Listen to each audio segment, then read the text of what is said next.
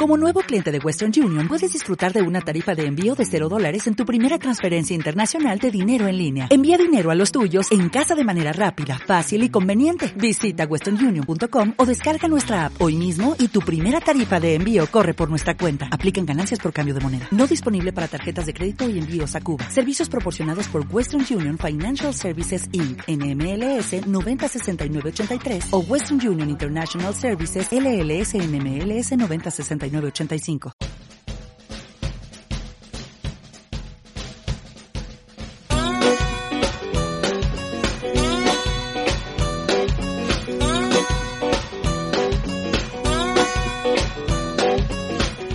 Hola Trotamundos, bienvenidos, bienvenidas a un gran viaje. Soy Pablo Strubel, autor de la web y el libro Cómo preparar un gran viaje y organizador de las jornadas de los grandes viajes.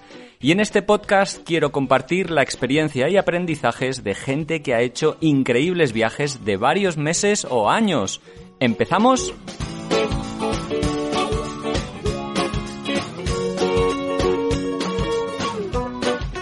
Hola, hola, hola, viajeros, viajeras, ¿qué tal? Espero que muy bien y que tengáis ganas de escuchar este nuevo podcast que hoy os traigo.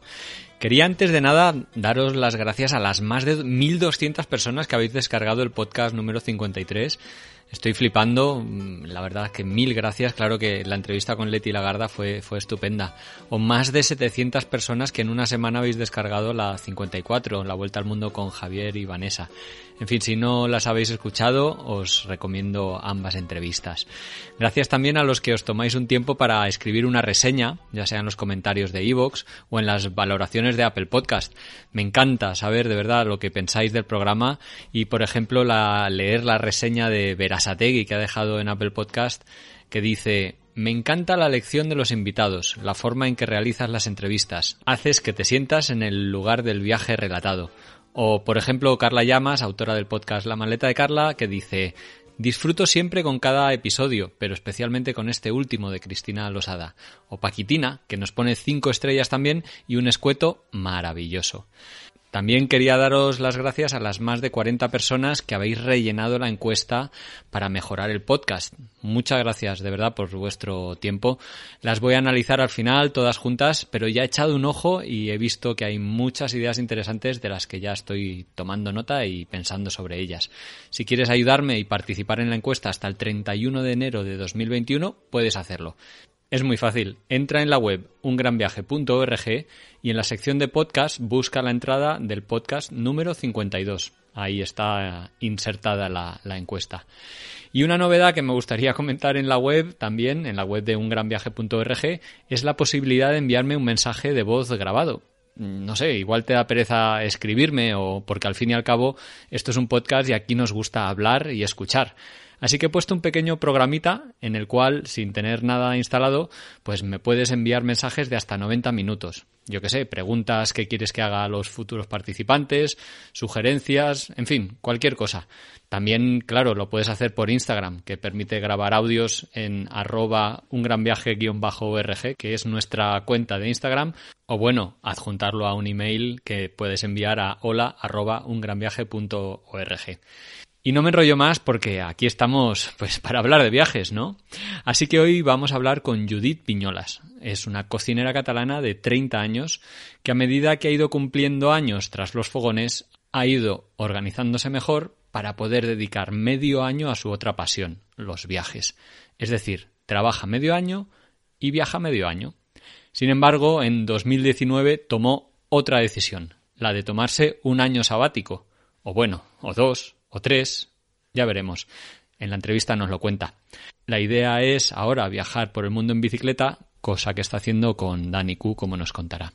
En esta entrevista también vamos a hablar de cómo se inició en, en, esto de los viajes o qué importante fue un viaje en particular en que cruzó el Océano Atlántico en velero. Una singladura de 28 días que para muchos viajeros, entre los que me encuentro, es un sueño. Y bueno, también hablaremos de viajes posteriores por el Caribe, Senegal, Patagonia, Omán, Irán, un montón de rutas y destinos, aunque al final también le dedicamos un ratito a hablar de la familia, de su padre, su madre y conocer si la han apoyado o no en un cambio tan radical de vida en tan poco tiempo. En fin, Os dejo con la entrevista, espero que os parezca interesante y amena y sobre todo que os ayude a conocer a esta catalana llamada Judith Piñolas.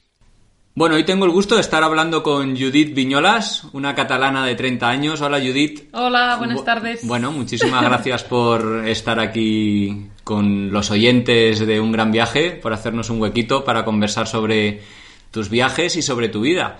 Yo quería empezar comentándote a ti y a los oyentes que creo que eres una de las personas más vitalistas y más apasionadas por dos de las cosas que muchas veces parecen antagónicas, como es el trabajo y el viaje. Yo no he visto a nadie más que disfrute trabajando como lo haces tú, y me, has explicado y vamos a hablar eh, a lo largo de esta entrevista, y que disfrute más viajando también. Y parece ser que, o parece que muchas veces en los grandes viajes, los que viajan durante mucho tiempo es como que se han cansado de su trabajo o odian su trabajo, pero en tu caso para nada es así, ¿no? Tú eres, de hecho, eres cocinera de formación, si no me equivoco. Eso es cierto. Bueno, yo empecé a... estudié cocina con 18 años, hmm. pero empecé a trabajar antes porque tenía muchas ganas de dedicarme a ello y de aprender a cocinar. Y como mi madre no quería que fuera a estudiar tan jovencita cocina porque no tenía claro que yo quisiera dedicarme a ello, eh, busqué una tienda así de comida para llevar cerca de mi casa y con 16 años me planté allí que casi sí. sí. casi no llegaba al mostrador y nada les dije que en cuanto hubiera un puesto libre porque allí habrían solo sábados y domingos domingos que en cuanto hubiera un puesto libre que alguien dejara el trabajo que me avisaran que yo quería ir a trabajar allí estuve cuatro años trabajando allí pero ya como el segundo año de estar en ese sitio, pues ya empecé mi formación, digamos, en, en una escuela de cocina en Girona, que es un ciclo formativo de grado superior, son dos años. Pero lo bueno es que ya hice mi primera temporada de verano antes de ir a estudiar, con lo cual, claro... Sí, sí, sí, ya estabas, bueno, mm. simultaneando las dos, sí. Claro, me presenté a un restaurante sin tener experiencia, les ofrecí, les dijimos que quería que quería ir a hacer una temporada allí, que no tenía nada de experiencia, que tenía muchas ganas de aprender pero a los dos tres días nos llamaron diciendo que había sitio, pero podía ir. La verdad que yo no me arrepiento de haber empezado tan jovencita porque... Sí, sí, porque ya tienes un carrerón. Como iremos desgranando ahora, ahora tienes 30 años. 30 años ¿eh? Ya llevas pues más de 14 entonces eh, con, entre fogones. Sí, sí, sí, unos cuantos. Y, y me gustaría preguntarte, porque este podcast al final va de viajes, si tan bien los viajes empezaste tan pronto, ¿de dónde viene eh, esa afición viajera? Bueno, yo con mis padres de pequeña habíamos hemos recorrido no sé yo creo que toda España de arriba abajo porque cada verano nos íbamos pues con el coche nos íbamos a Galicia íbamos mm. a no sé Andalucía hemos recorrido un montón de sitios. De hecho hay cosas que no recuerdo 100% pero imágenes lugares todo esto me acuerdo me acuerdo muchísimo. Y quizás todo era más digamos dentro del país. Con mis padres no habíamos salido pero sí recuerdo incluso de tener en la parte trasera pues del coche el colchón y de hacer horas y horas en, coche. Y con mi hermana ir detrás allí las dos. Yo creo que son muchos viajeros tenemos en común eso, que lo hemos mamado desde jóvenes y eso al final te impregna, ¿no? La, eh, ese amor por los viajes, por estar en sitios nuevos. ¿Cuándo te atreviste a colgarte la mochila e irte sola o con acompañada de amiga o amigos por Europa tal vez, ¿no? Que casi todos empezamos por Europa como primeros viajes. ¿Cuál, ¿Qué recuerdas de aquella época? Salir de Europa, el primer viaje ya fue con 20, 21 años. O sea, tardé un poquito más. Sí. Bueno, el que más me ha impresionado de los que hemos estado hablando antes de empezar esta entrevista y por lo que comentabas que fue muy importante para ti fue en 2016 eh, que te decidiste a embarcarte y cruzar el Atlántico pero por lo que me contabas no tenías eh, mucha experiencia de navegación, que te liaste la manta a la cabeza y eso para mí es una súper aventura. ¿Cómo, ¿Cómo surgió esto de decidirte a cruzar el Atlántico? Eh, llevaba varias temporadas de verano pues trabajando y normalmente compaginaba las temporadas de verano con las de invierno. Y eso suponía pues que estás unos meses trabajando muy intensos, luego tienes un mes libre a veces, a veces 15 días, hasta que llegó un momento en que decidí que había un invierno en el que no quería, o no es que no quisiera trabajar, es que me lo quería dedicar a mí. Y mi mejor amigo, que era, es muy aventurero, me propuso cruzar el Atlántico en catamarán. Y yo me acuerdo que estaba haciendo la temporada de verano y me dijo, Judith, ¿quieres venir a cruzar el Atlántico en catamarán? Y lo primero que le dije fue que no, que no quería porque era como... Me hecho, era una cosa que no me imaginaba. Mm. Pero después me acuerdo que a los cuatro días me mandó un vídeo que, porque lo hicimos a través de una agencia, obviamente hay gente que pueden- puedes cruzar el barco stop, como se conoce. Me mandó un vídeo de lo que era el viaje, se empezaba en Gran Canaria, ibas a Cabo Verde, llegabas a las islas del Caribe. Y me acuerdo que fue ver el vídeo, que eran cinco minutos de vídeo, y le dije, ¡buah! Digo, yo quiero ir, quiero hacer ese viaje. Pero no, o sea, ¿habías navegado antes por el Mediterráneo o, o prácticamente te embarcaste sin tener conocimientos de náutica? Porque me Había- parece muy, muy valiente realmente Sí que es valiente. meterse en, ahora me dirás cuánto duró, pero varias semanas hacer eh, en un espacio tan cerrado tanto tiempo, no sé. eh, Había hecho, había hecho como una, un viaje, bueno, un viaje, una escapada de tres días y hicimos con ellos un viaje así, bueno, una escapada de tres días por la Costa Brava. Mm. Que fue un poco una aventura porque nos pasó de todo, se acaban de sacar el carnet, el título, eh, nos hizo mala mar, bueno, vivimos un poco así, fue bastante intenso. Pero luego ellos se compraron un barco junto con otros amigos y había salido algún día así puntual. Y me gustaba, pero no sabía o no me podía imaginar lo que significaba subirse a un barco en Europa y Sí. llegar hasta el Caribe Sí, sí. por mar. Esa parte no me la podía imaginar hasta que, que realicé el viaje. Bueno, ¿y cómo fueron, cómo fue la travesía? ¿Cómo fue la experiencia? ¿Dónde, dónde te embarcaste y dónde acabaste tiempo después? Pues el viaje empezó en Gran Canaria. Vale. Eh, teníamos, nos dejaban ir como tres o cuatro días antes de que saliera el barco, porque allí es cuando va llegando la gente que se ha apuntado también para esta aventura. Luego se realizan las compras porque hay que cargar pues comida, bebida y demás para unas tres semanas en el barco. Y como en mi caso yo era cocinera, mi amigo también, eh, les pedimos a la tripulación del barco si nos dejaban hacer las listas de... O sea, ver un poco todo, cómo se organizaba, no ir solo en plan a cruzarlo, sino involucrarnos al máximo Sí. también. Y hicimos todas las listas de la compra. Un día fuimos a comprar lo que es todo producto seco, digamos, de almacén. El día siguiente fuimos a comprar lo que era frutas, verduras, eh, pues un poco de carne también al principio. Entonces, la verdad es que mm, el capitán del barco, que era el dueño, se portó súper bien también, nos daba bastante libertad si queríamos elegir cualquier cosa que nos apeteciera. Al resto de la tripulación no lo conocías, salvo a tu amigo. No conocíamos, no, solo a mi amigo y luego, claro, al llegar en el barco, que de hecho nos perdimos ya para encontrar el barco, o sea, el viaje ya empezó, pero en cuanto ya llegamos al barco, pues conocimos a, a la tripulación, estaba el capitán y tres marineros, dos chicas y, y un chico. Ellos profesionales, ¿no? Sí, Digamos, sí, sí, sí, porque ellos digamos que cruzan el barco, buscan a gente para cruzar el barco y luego allí ellos hacen como la temporada, Muy pues bien. alquilando el barco por semanas sí, y ellos serán los que trabajarán en ese barco. Después, eh, claro, los días antes de, de salir estuvimos bueno, conociendo un poco Gran Canaria y ya me acuerdo, en cuanto nos despertamos por la mañana, a las 8 de la mañana salíamos del puerto y nos puso una música, tipo la de Piratas del Caribe, y me acuerdo que estábamos todos los cuatro que íbamos a cruzar el Atlántico con la piel de gallina, y yo me emocioné con la música, fue un momento así muy mágico porque pues era la música a tope, y dices, guau, es que claro, estamos saliendo y, y vamos a llegar a, bueno, pues como a unos 5.000 kilómetros de, de distancia y dentro de tres semanas con un montón de experiencias y, y de cosas vividas en el barco, ¿no? La primera semana lo estuve disfrutando mucho porque la verdad es que es una sensación muy distinta a lo que te puedas imaginar, estar rodeado pues de mar, de una paz increíble, estás desconectado del mundo, no hay nada de señal, por suerte, para disfrutar también de la aventura. Y con el grupo de personas que íbamos congeniamos súper bien porque Ah, todos bien, tenían sí, sí. muchas ganas de, de vivir esa aventura. Un señor creo que era como su sueño realizar la travesía y lo vivía súper intensamente. Luego había un señor de Madrid que también, no sé, nos entendimos muy bien y eso fue muy bonito. claro.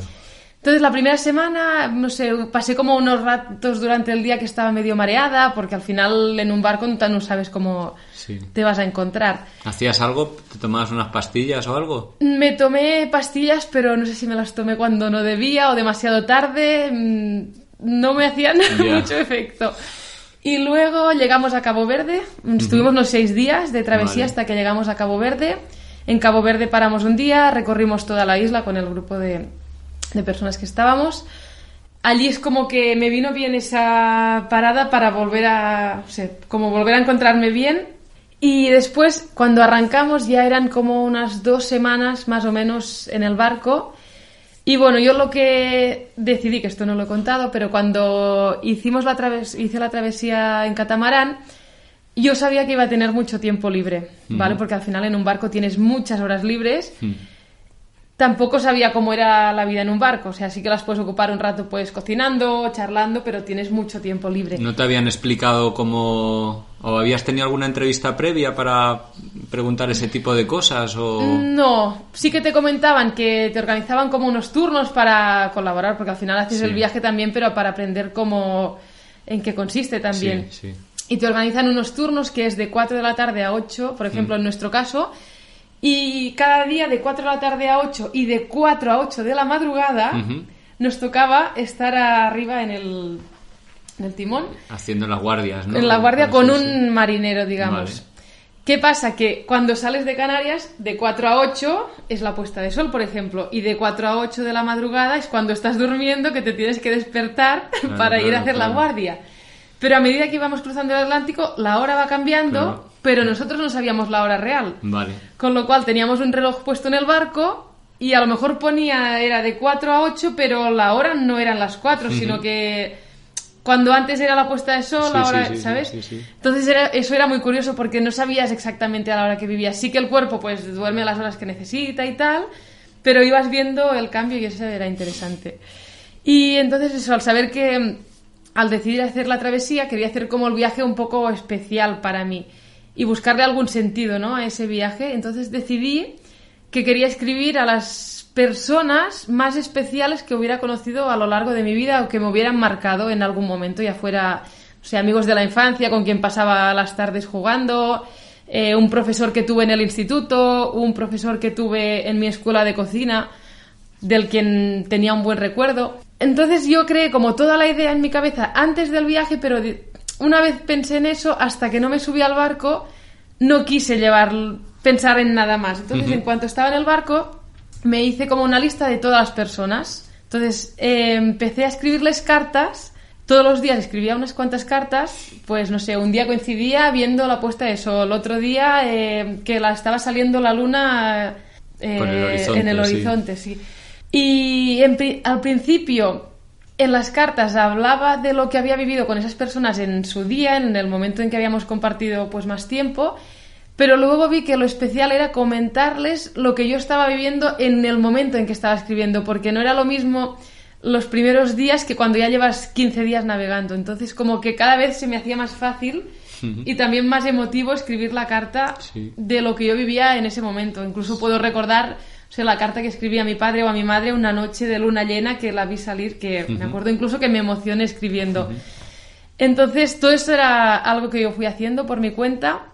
También es verdad que viví unos días bastante malos porque me mareé, o sea, estuve, no sé, cuatro días seguidos, no podía comer nada, lo vomitaba todo, vomitaba un vaso de agua, eh, me tomaba pastillas para no vomitar y las vomitaba, o sea, ¿Pero esto, esto por, por, la mala mar o comiste algo igual que no te sentó bien? Por... Yo creo que me mareé porque el mar está movido, pero no había mala mar. O mm. sea, no he vivido ningún episodio de estos de que el mar esté. Pero sí que es verdad que me.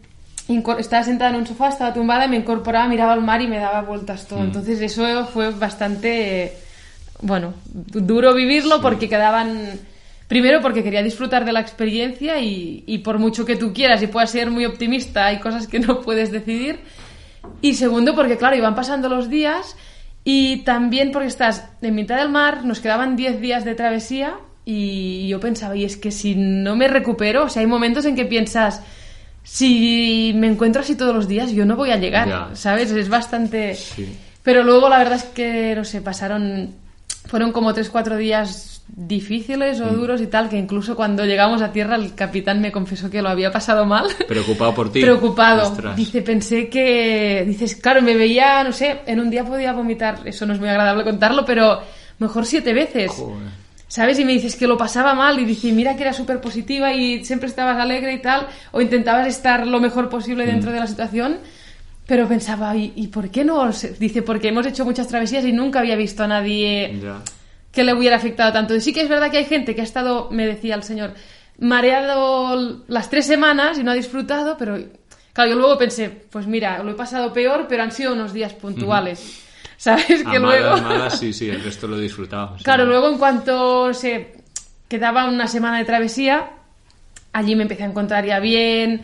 eh, pues me acuerdo que me despertaba por las mañanas, eh, preparaba el desayuno para todos, al mediodía preparaba un aperitivo, después por la tarde estabas allí charlando con la gente, veíamos la puesta de sol enfrente del barco, era un catamarán.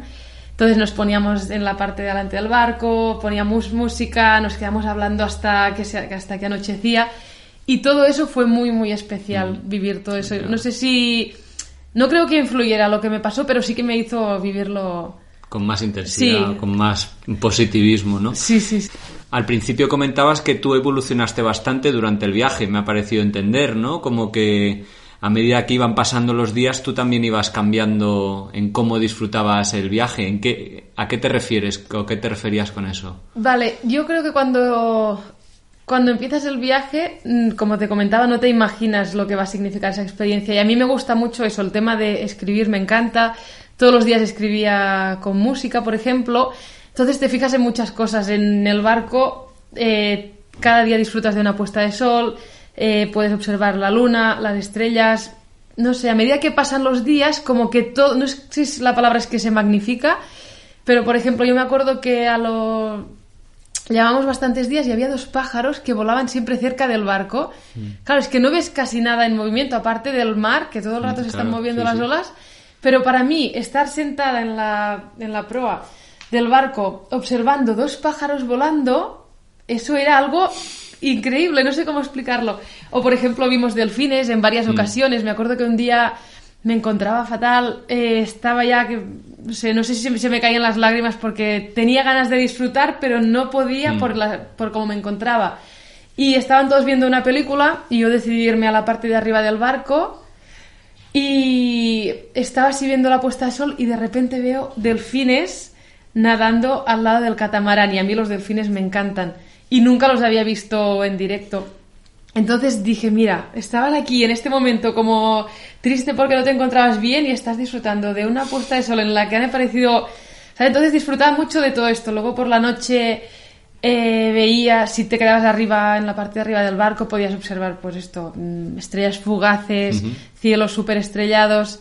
Entonces toda esta parte creo que la ibas sintiendo más a, medi- a medida que fueron pasando los días, ¿no? O Sí. lo veías todo, cualquier, no sé, un día me acuerdo que dije allí al fondo hay un barco y nadie lo veía y cuando miraron por el radar había un barco, pero se- como que se te agudiza la vista porque no ves nada más que horizonte.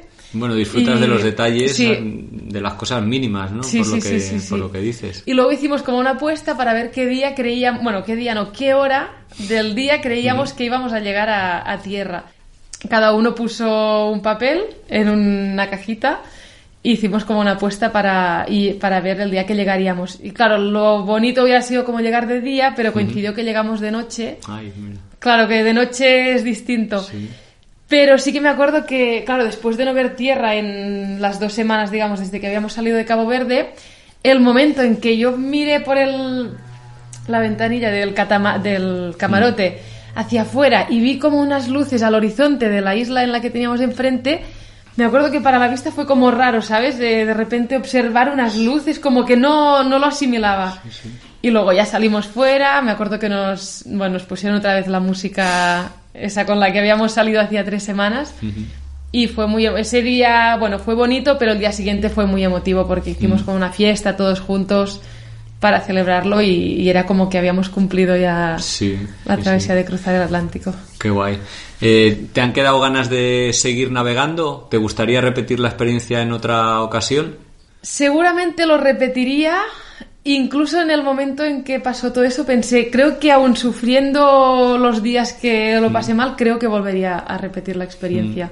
Sí. Y cuéntanos qué pasó con las cartas. ¿Las acabaste y las enviaste? Claro, las cartas en cuanto llegué a tierra yo mandé mensajes a todas las personas, eh, pues por el WhatsApp les mandé un mensaje, si recibes este mensaje es porque has formado parte de mi viaje y necesitaría que me mandaras una dirección, eh, nombre, apellidos, calle y en cuanto llegué a a casa hice fotocopias de todas las cartas, eh, compré sobres, sellos, bueno, lo preparé todo y mandé todas las cartas en mitad de diciembre. Y en las cartas yo le pedí a la gente que cuando recibieran la carta que me mandaran una foto, como un selfie, con la carta. Aparte había como una postal de Navidad con fotos del viaje, como para cerrar, digamos, el círculo. Y lo Sí, bonito fue que a partir de, no sé, el 20 de diciembre, 25, empecé a recibir un montón de mensajes, eh, mensajes de texto, vídeos, textos muy, muy emotivos de gente que me dijo que le había hecho mucha ilusión porque hacía mucho tiempo que no,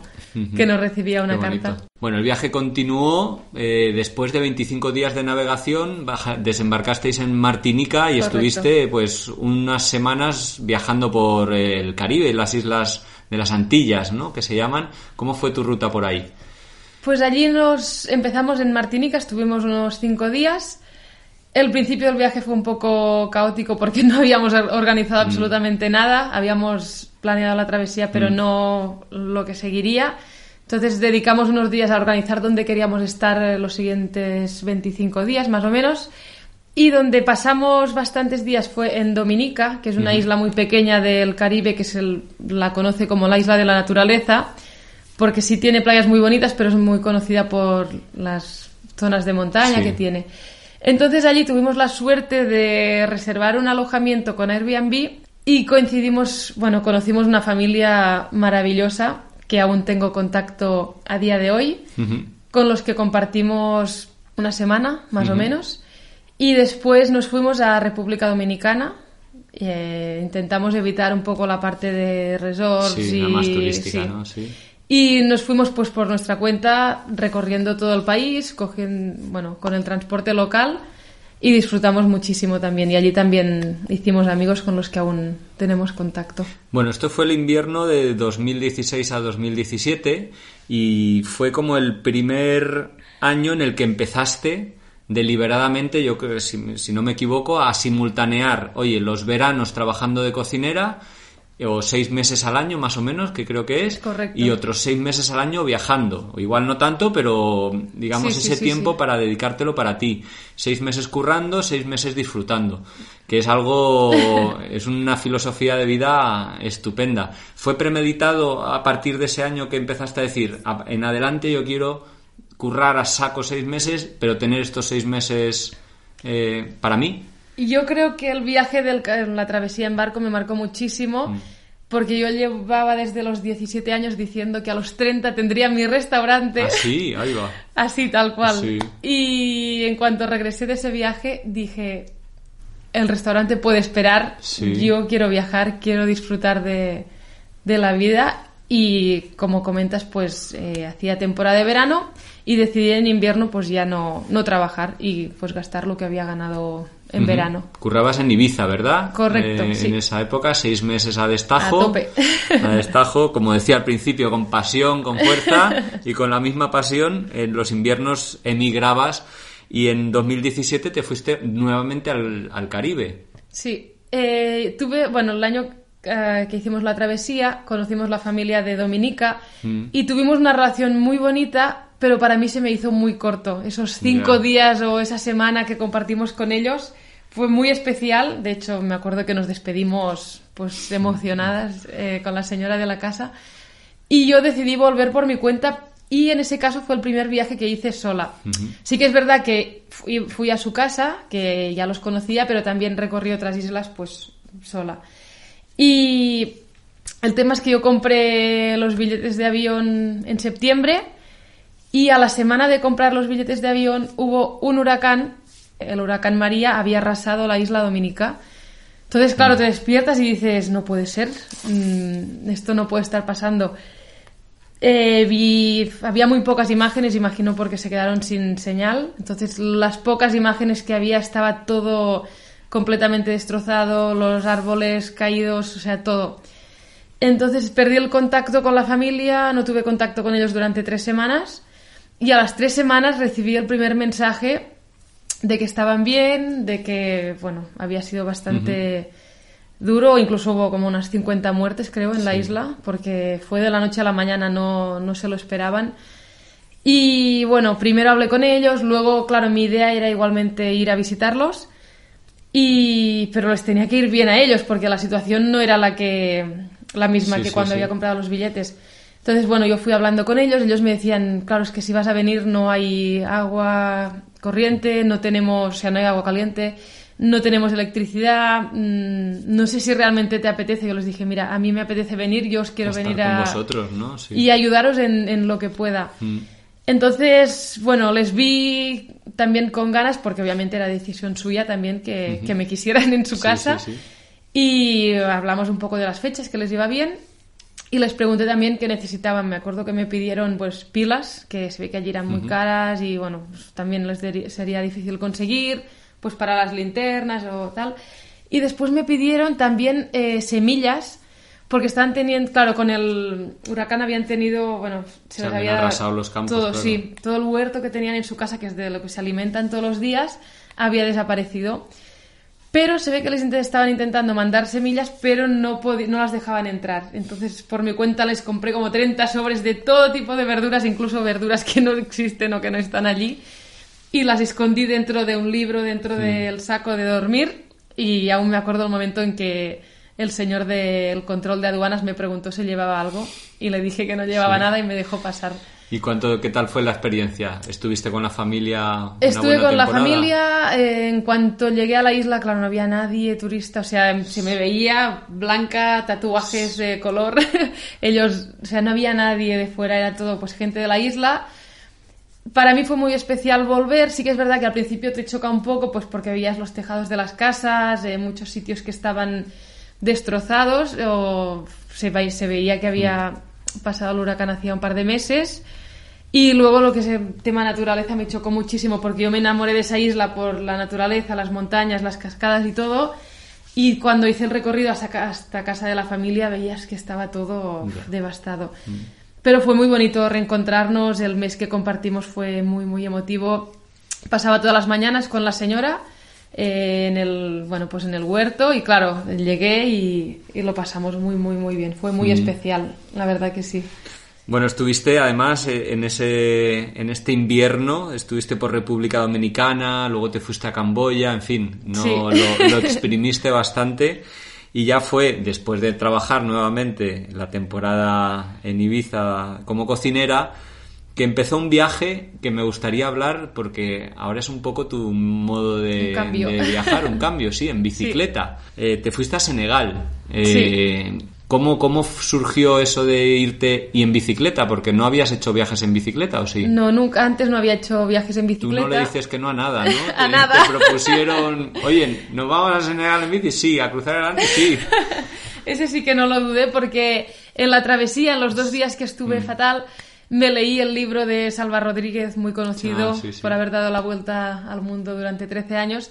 Y ese libro creo que es el que me salvó los dos días en el catamarán lo leí en dos días, me encantó, mm. me sentía muy identificada en un montón de cosas o maneras, compartía ideas de o manera de viajar, aunque no fuera en bicicleta en mi caso. Entonces el mismo amigo que me propuso hacer la travesía en catamarán me propuso ir a recorrer Senegal. Y allí no dudé ni un segundo. Y en mitad de verano pues compramos ya los billetes, preparamos todo, sí que es verdad en ese caso, claro, empezaba, eh, no tenía nada de experiencia en cuanto a material, equipaje, y un poco lo mismo que me pasó con el catamarán, que no te imaginas lo que vas a vivir hasta que lo vives. Me pasó lo mismo con la bicicleta, que hasta que no me subí a la bicicleta en Senegal, recorriendo las calles de Dakar, no me podía imaginar cómo sería viajar de esa manera. ¿Te compraste una bici? ¿Te compraste el equipo todo de cero, digamos? Me prestó la bici mi padre. Ah, qué guay, sí. Compré unas alforjas muy sencillas, sin pensar que si llovía se iban a mojar, porque en ese momento. sí. Y nada, llevamos lo justo. Sí que es verdad que en ese viaje acampamos varias veces, pero muchas veces buscábamos algún hospedaje para ir, porque al tener un mes eh, planeamos un poco pues toda la ruta, porque Senegal es muy grande, a ver qué zonas nos interesaba más conocer o descubrir. Hacíamos etapas bastante largas. Hay días que hacíamos etapas de 80 kilómetros, de 100, que ahora lo pienso y digo, justo estabas empezando y te hacías 100 kilómetros en un día. Y esta parte sí que a día de hoy ha cambiado un poco, ¿no? De viajar pues más lento y, sin ninguna prisa. Pero también creo que en ese momento lo disfruté de esa manera. A lo mejor un día a una señora le dije que no me podía parar a hablar con ella y a día de hoy pues me pararía y hablaría con ella. Aunque compartimos con muchísima gente porque se te acercaba todo el mundo para hablar y, y más viéndote en bicicleta y de otro color. Sí, sí, claro. Pero fue un viaje muy... a mí me, gustó muchísimo. ¿Qué es lo que más te gustó de viajar en bicicleta? Tanto que, digamos, ahora es tu modo de, viajar.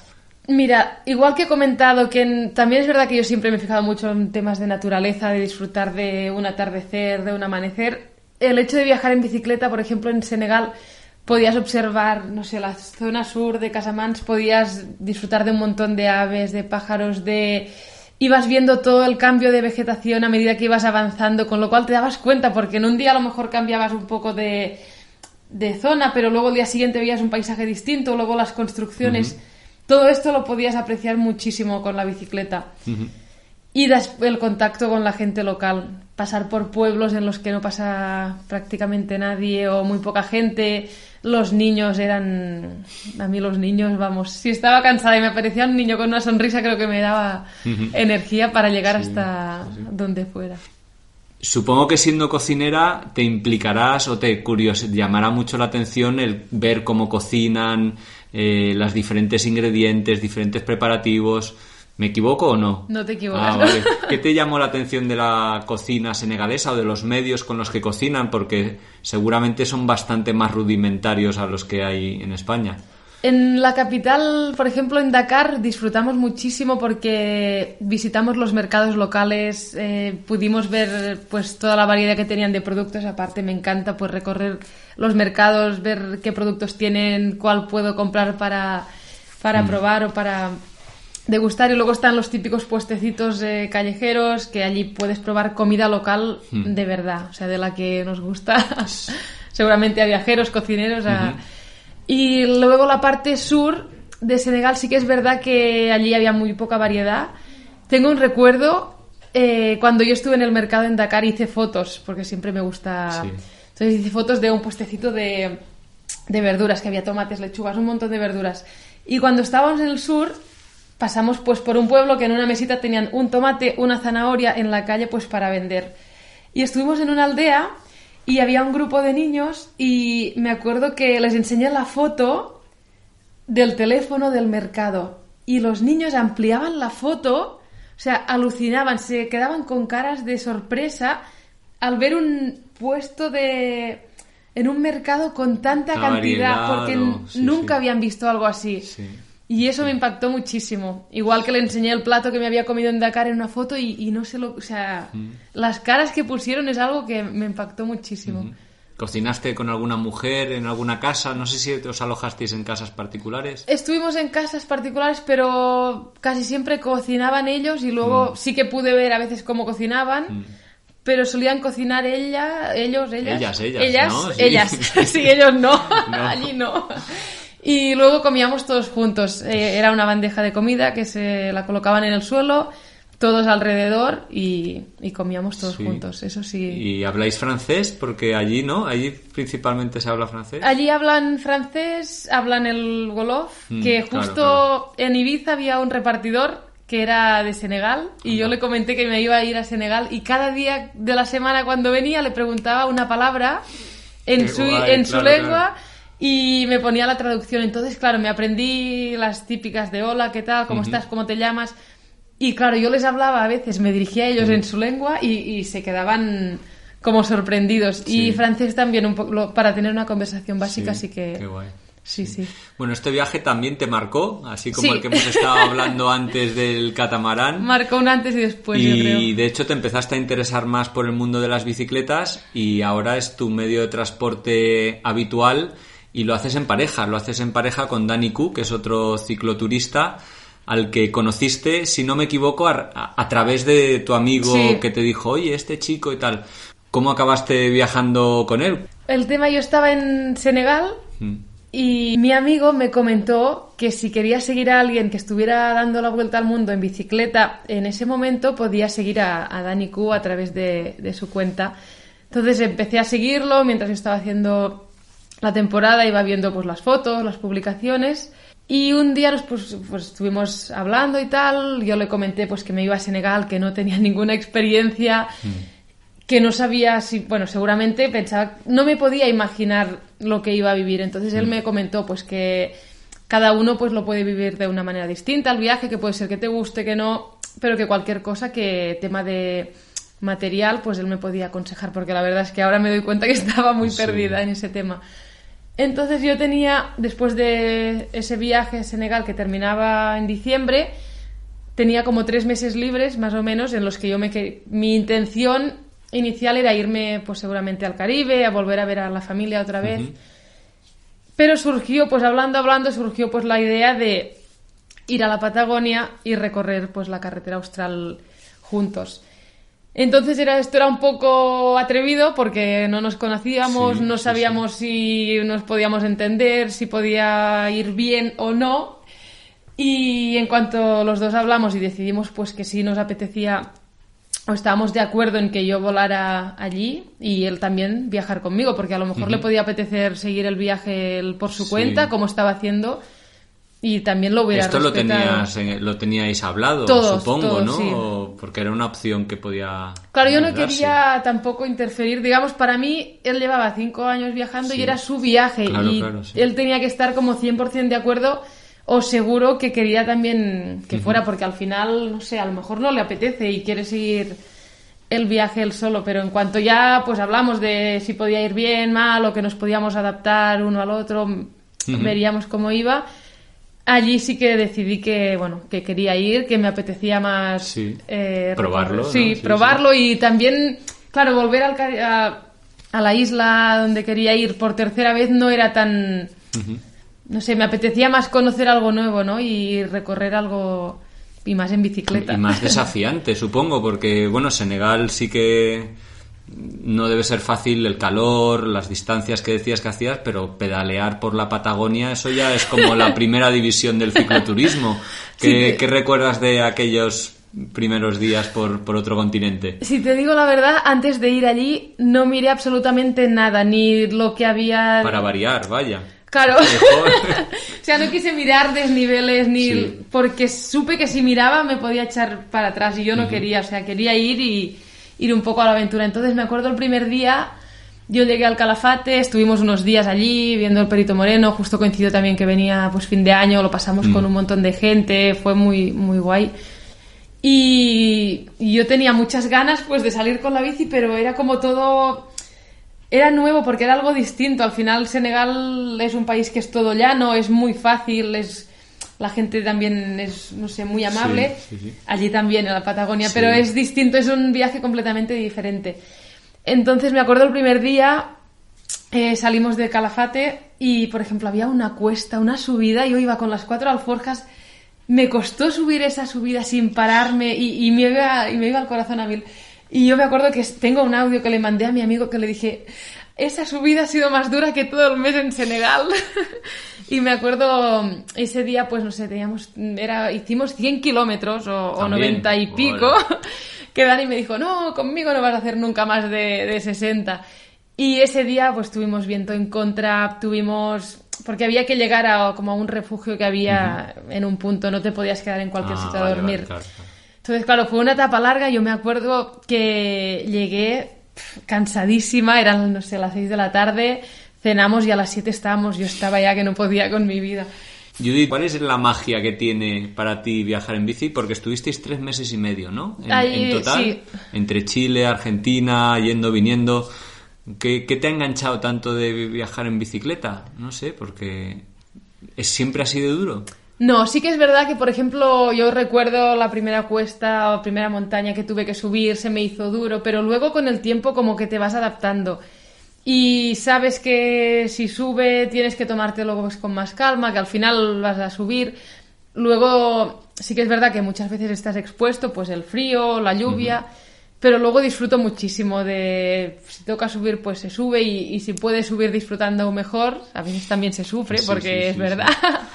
disfrutar del paisaje, de acampar donde te apetezca. Hay lugares que son muy bonitos y si... Cuéntanos algún momentazo que tuvierais en la Patagonia para no quedarnos con este sabor del, viento extenuante, del esfuerzo sobrehumano. Y he contado al principio, pero creo que el viaje en la Patagonia, no sé si diría que es el más especial de todos, pero fue muy, muy bonito. Quizás por no sé, los paisajes que vi fueron muy bonitos, conocimos gente por el camino con quien compartes muchos momentos también, el hecho de viajar, conocer a Dani y viajar juntos, claro, vas allí sin saber cómo irá, pero luego viajar con una persona con quien te entiendas, con quien puedas compartir lo mismo, pues eso fue muy bonito. Tranquilizador también, sí. Sí, porque... podría haber ido de otra manera, pero por suerte pues fue fue muy bien y bueno, y ahí está la prueba que...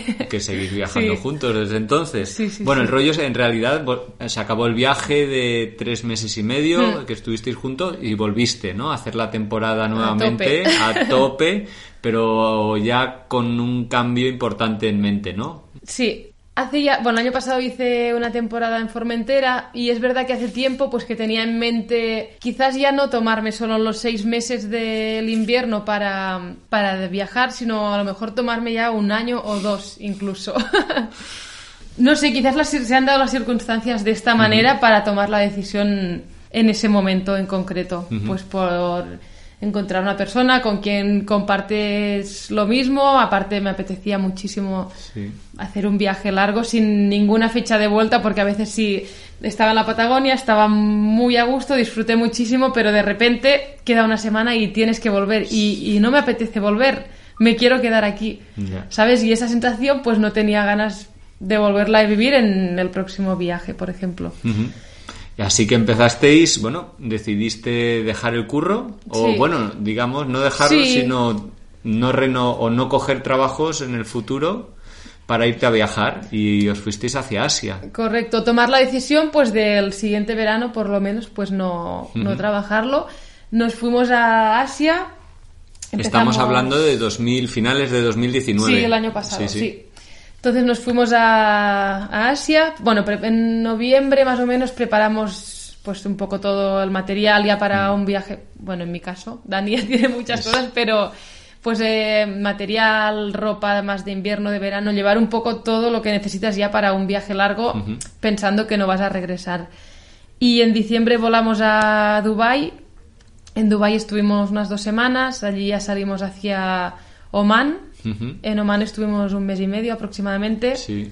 Oman me encantó, no me cansaré de decirlo, pero... ¿por qué? ¿Qué, tiene? Me gustó muchísimo la gente, muy amable, el país es muy seguro, te sientes, mm, no sé, muy seguro en todas partes. Eh, el paisaje, por ejemplo, me gustó mucho, pues la parte... La costa es más normal, digamos, pero luego la parte, toda la parte de desierto, de las montañas fue muy bonita recorrerla en bicicleta. Aparte que hicimos etapas cortas para ir disfrutando. Y no sé, la gente yo creo que nos encontramos. Hay dos o tres personas que nos marcaron en ese viaje. Luego pasamos a... Cuéntame de una de, cuéntame de, una de ellas. Por ejemplo, el día que nos paramos a buscar agua ya para ir a acampar y se paró un chico, nos saludó en inglés y eh, le contestamos, pero como no sé, o nos escucharía hablando en castellano, en español, castellano. Y de repente nos dice, ¿os puedo ayudar? Y en castellano. En castellano. Entonces, que un señor omaní con el traje con de blanco te hable, ¿sabes? Y digo, nos quedamos así los dos y era un chico muy joven que resulta que está intentando aprender, bueno, más idiomas por su cuenta Eh, acabamos en su casa compartiendo la comida, nos llevó a unas dunas, acabamos cenando juntos y encima al día siguiente estaba él súper contento por habernos tenido en su casa, como que daba las gracias por, ¿sabes? Y eso fue muy, muy emotivo. Y con él es una de las personas con quien aún tenemos contacto. También nos vimos en más ocasiones en lo que nos quedaba de viaje por Oman. Y creo que estas cosas son las que recuerdas de, cada lugar. sí. Y luego el viaje, pues bueno, desgraciadamente se fue un poco torciendo por el tema de la COVID, ¿no? Y del virus, pero sí que entrasteis en Irán, que era vuestra idea original. Y ahí, pues bueno, más o menos tuvisteis que salir. Irán fue corto, pero intenso. Fue, tenemos muy buen recuerdo de los días que estuvimos allí, aunque también pasamos esa parte de ver cómo podíamos salir del país antes de que cerraran la frontera que quedaba abierta y luego, pues eso, llega un punto en que ya ves que no es momento de estar viajando, que la gente no te ve igual o no reacciona bien a tu mm. presencia en, por allí, entonces decidimos volver. Creíamos que era lo mejor, estamos mm. contentos de, de haber tomado esa decisión, porque al final los países seguirán allí y en cuanto se pueda viajar tranquilamente o ya puedas cruzar de frontera sin ningún problema, entonces digamos pues que volveremos continuaréis la, la, ruta. Oye, al principio, y ya me gustaría ir acabando, bueno, no me gustaría ir acabando, pero vamos a tener que ir acabando. Em, me gustaría preguntarte por tu familia, porque al principio hemos hablado de cuánto de responsables son ¿no? en, en, en darnos esa cultura viajera muchas veces y preguntarte si no te importa, pues, qué piensan ellos ahora un poco de esta decisión que has tomado de dejar el trabajo, aunque siendo cocinera será muy fácil encontrar trabajos en el futuro, seguro, pero no deja de resultar, yo creo, a sus ojos vista como renunciar a tu carrera, ¿no? ¿Qué te dijeron cuando les dijiste que te ibas a tomar una temporada para, para viajar? Pues se lo comenté a los dos, a mi padre y a mi madre. Y quizás sí que son más de, en plan, un año está bien, pero dos ya es demasiado. A mí la verdad es que es un tema que no me preocupa mucho porque al final si me tengo que buscar la vida por el camino, creo que lo haré. Pero creo que los, los dos saben que esto es algo que tenía en mente hace mucho tiempo, que quería hacerlo y que no es como una pregunta, sino que yo al final cuando decido hacer algo saben que lo voy a hacer. Entonces, no sé, mi padre quizás más pues que disfrute y, que me lo pase bien. Y mi madre quizás estaba más con el miedo de, es que donde vas es muy peligroso, pero luego también es verdad que yo todos los días, o casi todos los días, pues le mandas fotos del lugar que estás, o le cuentas mm. lo que estás viviendo, y como que ya se tranquiliza y ve que estás disfrutando y haciendo algo que realmente te gusta. Y aún recuerdo hace un par de veranos, de, perdón, de inviernos, cuando me fui a la Patagonia, yo justo decidí pasar los tres días de Navidad en casa y el 28 ya marcharme porque ya no tenía, no quería estar tampoco aquí fin de año. Y me acuerdo que en Navidades mi madre me regaló una carta, que no sé si se acuerda ella, pero que ponía que ella entendía que hubiera tomado la decisión, por ejemplo, de irme X meses en ese caso y que mm, quería que disfrutara de ese viaje porque sabía que era lo que me gustaba. Entonces esa carta aún la guardo porque para mí fue especial que mi madre me escribiera. ¿Crees que, ¿Crees que van a acompañaros en algún momento del viaje? ¿Te gustaría? Me gustaría, pero no sé. Quizás si lo organizásemos en plan los vuelos, te esperamos aquí mm. en un sitio que también pudieran disfrutar y conocer la zona en la que estamos, quizás Veo más a mi padre que a mi madre, pero creo que mi madre también la podemos llegar a... Igual se animan y le acabas contagiando esa pasión viajera. Sí, sí, sí. Porque cuando lo ves en, cuando lo vea en, primer, en, primera persona seguro que acaba requete convencida, ¿no? bueno, Judith, que muchísimas gracias. No me gustaría dejar sin preguntarte si tienes alguna página web o redes sociales en las que podamos seguir vuestras o tus aventuras eh, a partir de ahora. Mm, lo que uso es Instagram, judith.spt. es lo único que... Sí que es verdad que, por ejemplo, me encanta escribir, tengo todos mis diarios, pero no, no comparto en ningún sitio más las aventuras, con lo cual en Instagram sí compartimos imágenes, de fotografías de que vamos tomando en ruta y pues un poco el día a día bueno, pues ahí nos conectaremos con mucho gusto. Muy bien, Eh, Quién gracias. sabe cuándo se esté escuchando esta entrevista. Si es de aquí a unos meses, ojalá ya estéis nuevamente Ojalá. en ruta, que sanos y salvos y disfrutando un montón. Y si es ahora recientemente, pues eh, estaremos salivando y deseando que, que os vaya muy bien y que salgáis pronto a la ruta. Muchísimas gracias por tu tiempo, Judith. Muchas gracias. Eh, Es un placer hablar contigo. Muchas gracias. Hasta pronto. Adiós.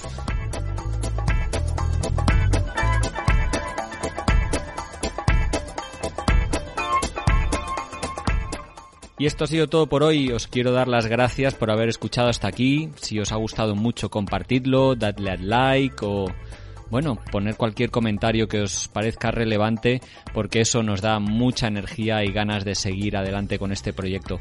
Un saludo a todos los oyentes de Radio Viajera, iBox, iTunes, Spotify o allí donde nos estéis escuchando y hasta la semana que viene.